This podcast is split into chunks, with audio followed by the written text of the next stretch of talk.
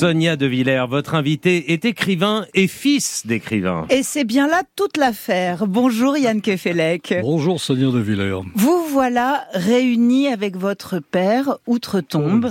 Pour une fois, exactement, pour la première fois, peut-être pour la dernière, dans un, un seul et même livre intitulé Suite armoricaine, récit et ça paraît aux éditions du Cherche Midi. Et voilà, vous qui êtes le fils, vous préfacez les souvenirs d'enfance de votre père et un psychanalyste se frotterait les mains.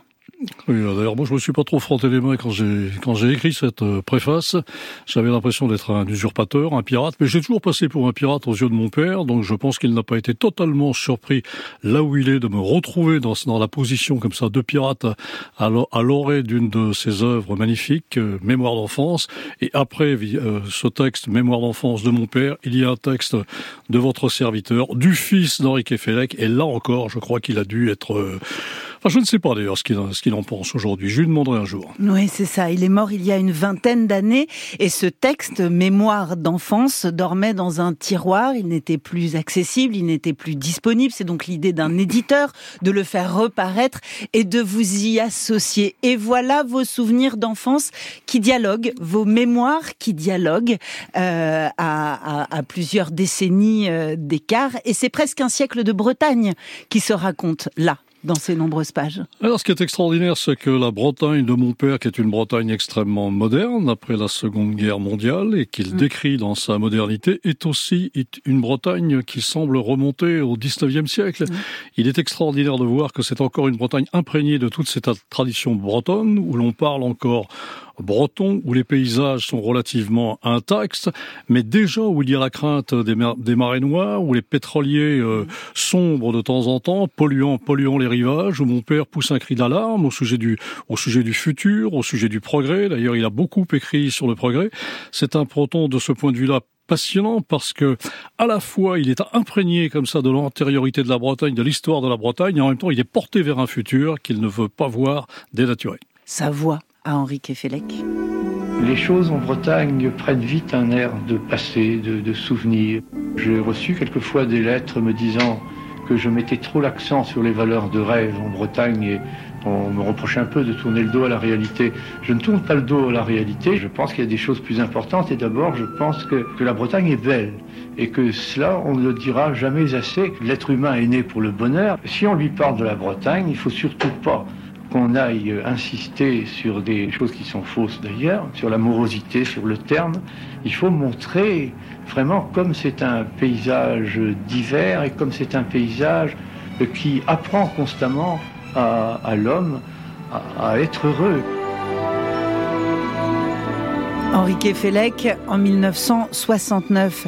Yann Kefelec, vous avez écrit, vous avez dit euh, ce rapport extrêmement douloureux euh, que vous avez eu avec votre propre père, avec Henri Kefelec, cet homme que vous avez aimé, l'homme de votre vie, et qui ne vous a pas aimé, qui ne vous a pas donné d'amour quand vous étiez enfant, qui vous a donné des fessées magistrales, qui vous a offert des livres de poésie, et qui vous a vu arriver avec une immense méfiance en littérature. Alors d'abord, je suis une larme parce que je viens d'écouter la voix de mon père que je n'ai plus entendue depuis 1992. Et je veux dire que oui, j'ai dit une vingtaine d'années, mais en fait c'est une trentaine d'années. Une trentaine d'années, et euh, c'est vrai qu'il a, il a une très belle voix. Je trouve qu'il parle extrêmement justement de la Bretagne et il confirme ce que probablement je lui ai emprunté, c'est-à-dire une certaine vision de la Bretagne de tradition et de modernité. Euh, du coup, je oublié votre question, mais je, je vais m'empresser d'y répondre. C'est-à-dire que vous, vous avez écrit un livre en 2015 qui s'appelle L'homme de ma vie. Euh, c'est un immense hommage à ce père, euh, à ce père magistral, à ce père qui avait les yeux bleus et pas vous. Euh, Quelle horreur C'est un immense. Quelle honte. Mais c'est aussi le récit d'une enfance. Veux, je veux pour les yeux bleus. Pour les yeux bleus, ah c'est aussi le récit d'une enfance, comment dire, extrêmement douloureuse, de ce père qui ne donnait pas d'amour, de ce père. Attendez, une enfance extrêmement douloureuse pas extrêmement douloureuse, douloureuse et secrètement douloureuse.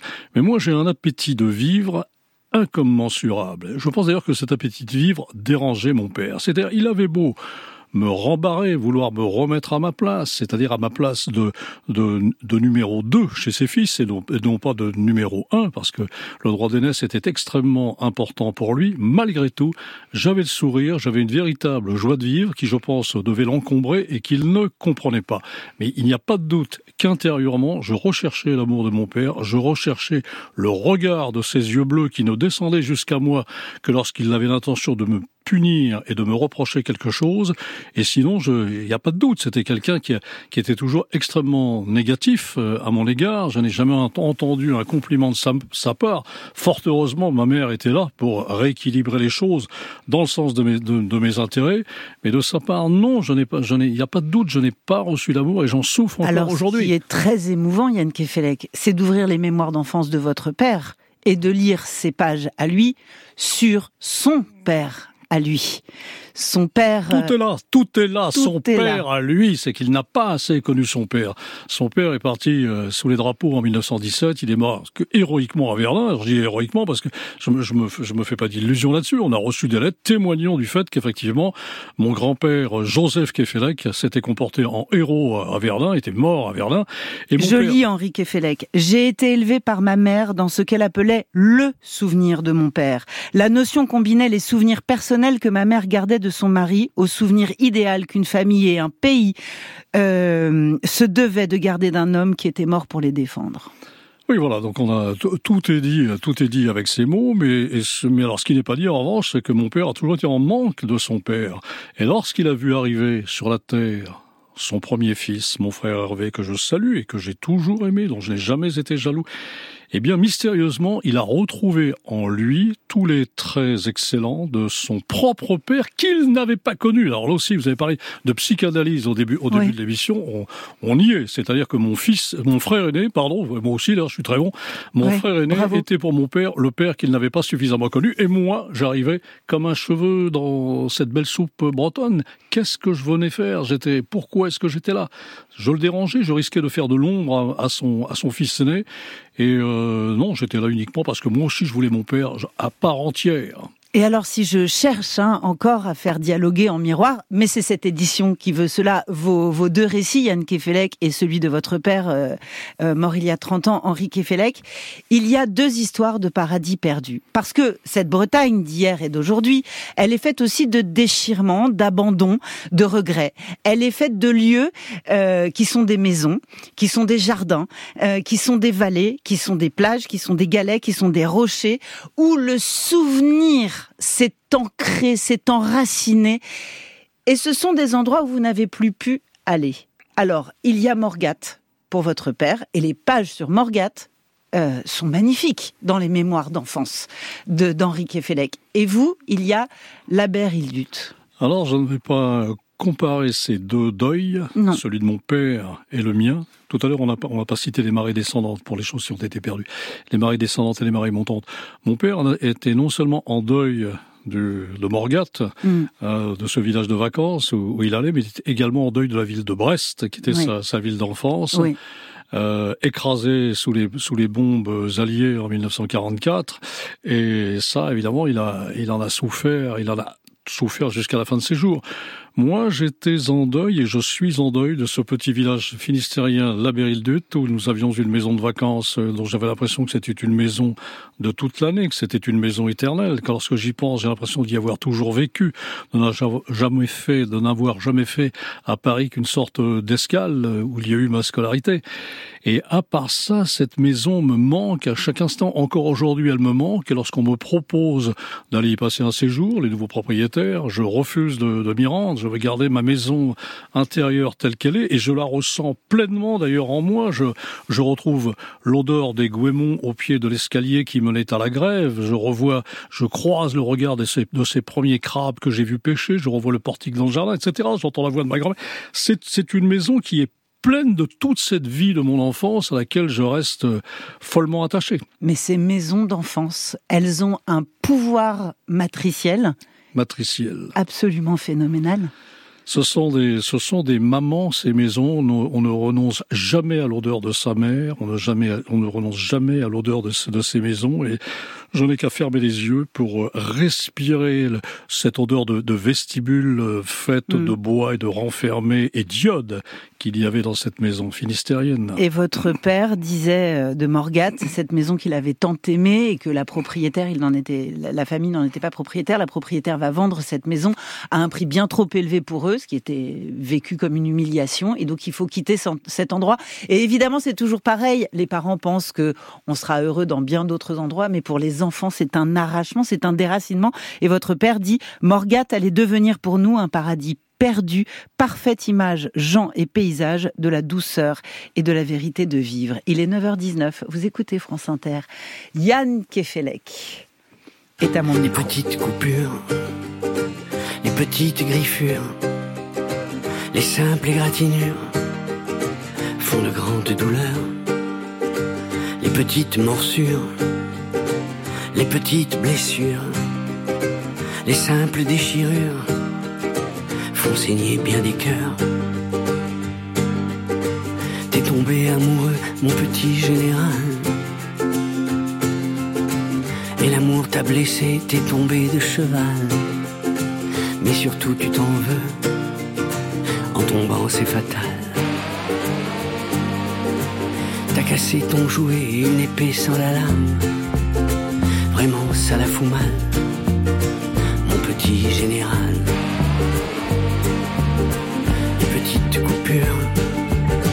les petites griffures, les simples égratignures.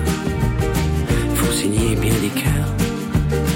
Les petites coupures, les petites brûlures, les simples éraflures. Font couler bien des pleurs. Vallée de larmes, mon petit amiral tu appelles au secours les pompiers de l'amour. Vraiment, ça la fout mal de nager aussi mal.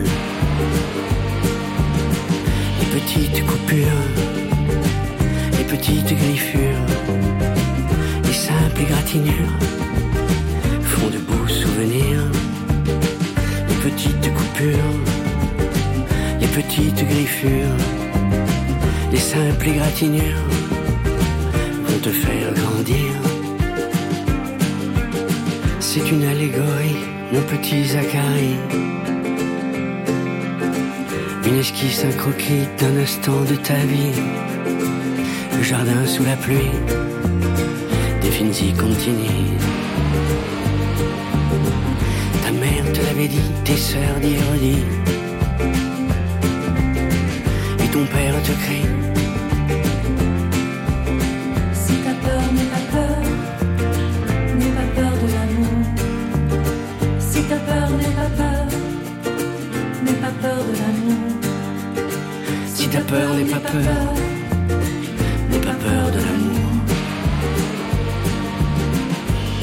Quelle est jolie cette chanson de Daniel Auteuil, Les petites coupures. Mon invité, c'est Yann Kefelec. Et vous allez entendre un jour de 1988, pile l'année où votre père a publié ses mémoires, sa voix. Vous étiez invités tous les deux dans une émission de télévision.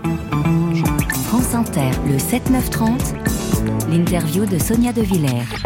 L'univers de Romanesque appartient à Jean, et encore une fois, je pense qu'il faudra plus tard jeter un coup d'œil d'ensemble. On dirait qu'il a une espèce de prédilection pour les enfants mal aimés. et c'est d'ailleurs euh, à la louange du poète qui est en lui. Il y, a, un chant pour la détresse du monde qui est spécialement symbolisé par les enfants, parce que je crois que, c'est cela qui fait le plus chavirer le cœur des gens. Et voilà, c'est le bordel parce que vous et votre père, Yann Kefelec et Henri Kefelec, c'est le bordel.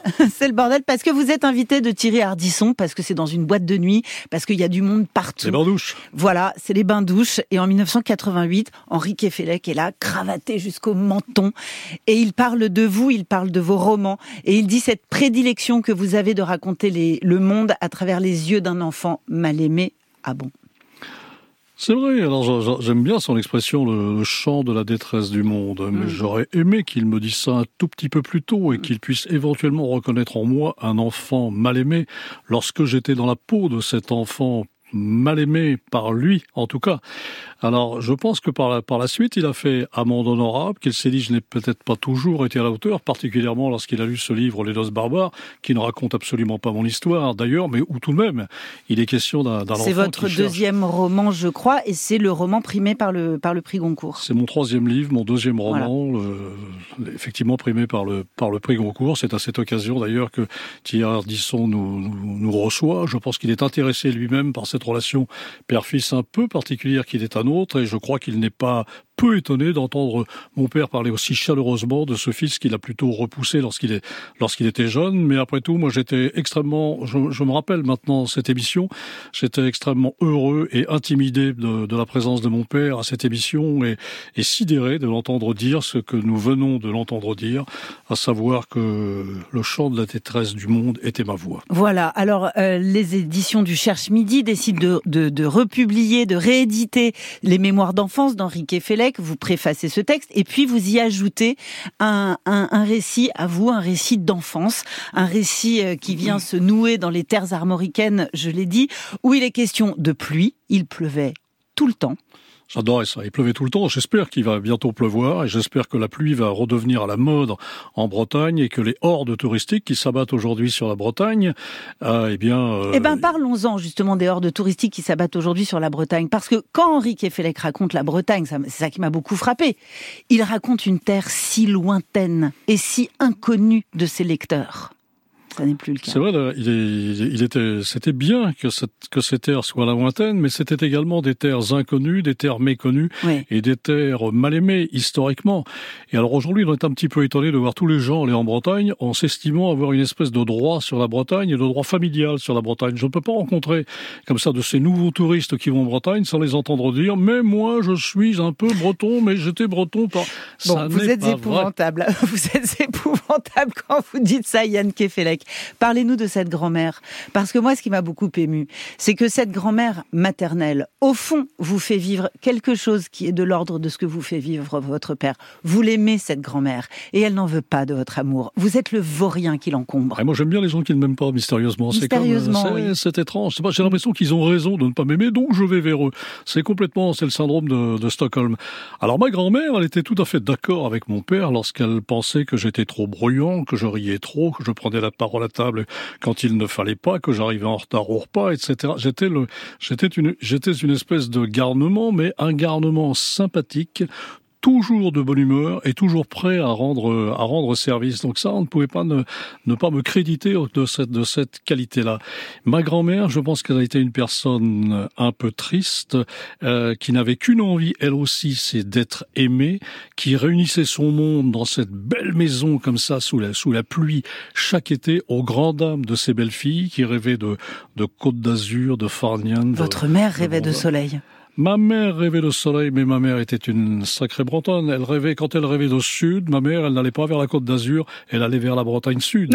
Et déjà, la Bretagne sud, oh oui. c'était la trahison pour ma oh grand-mère. Oui. Et lorsque ma mère nous emmenait justement du côté de Morgat, où mon père avait passé ses vacances, ou lorsqu'elle nous emmenait à Belle-Île, en nous disant, vous, vous allez voir, il y aura des pédalos, il y aura des perroquets, il y aura des palmiers. Enfin, moi, j'avais l'impression comme ça qu'on allait aux Antilles quand on allait à Belle-Île. Et à Belle-Île, il pleuvait.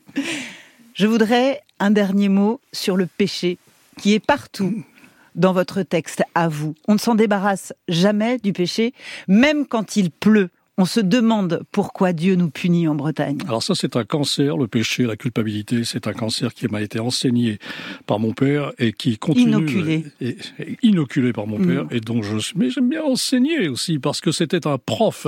Il était aussi capable d'être un petit prof de culpabilité et de faute. Il ne cessait de dire tu as tort et d'expliquer pourquoi on avait tort. Et encore aujourd'hui, j'ai l'impression d'avoir tort à chaque instant, comme si mon père allait me reprocher, mais n'importe quoi d'être venu à cette émission ce matin parler de lui, par exemple qu'est-ce que tu es allé raconter encore une fois? Non, je suis en train de raconter ce que j'espère être sa vérité, ma vérité, notre vérité, tout en lui disant pas mon père, je t'ai toujours aimé, je t'ai toujours admiré, et je continue à considérer que c'est un immense écrivain qui n'est plus assez lu, mais qui le sera de nouveau dans un temps prochain. Vous avez failli dire papa J'ai failli dire papa. Hum, vous avez failli dire papa. À Et moi, je 70 raconte ans, j'ai failli dire papa. que pendant que le disque, euh, quand j'ai lancé le disque tout à l'heure, vous vous êtes retourné et vous avez pensé qu'il était là derrière vous. Mais parce qu'il est là, tout simplement. Il ne faut pas se faire d'illusions, il est là. Yann et Henri Kefelec co-signent Suite armoricaine, ces récits qui paraissent au Cherche Midi. Merci. Merci Sonia de Villers. À Et- bientôt, papa. Et merci Sonia.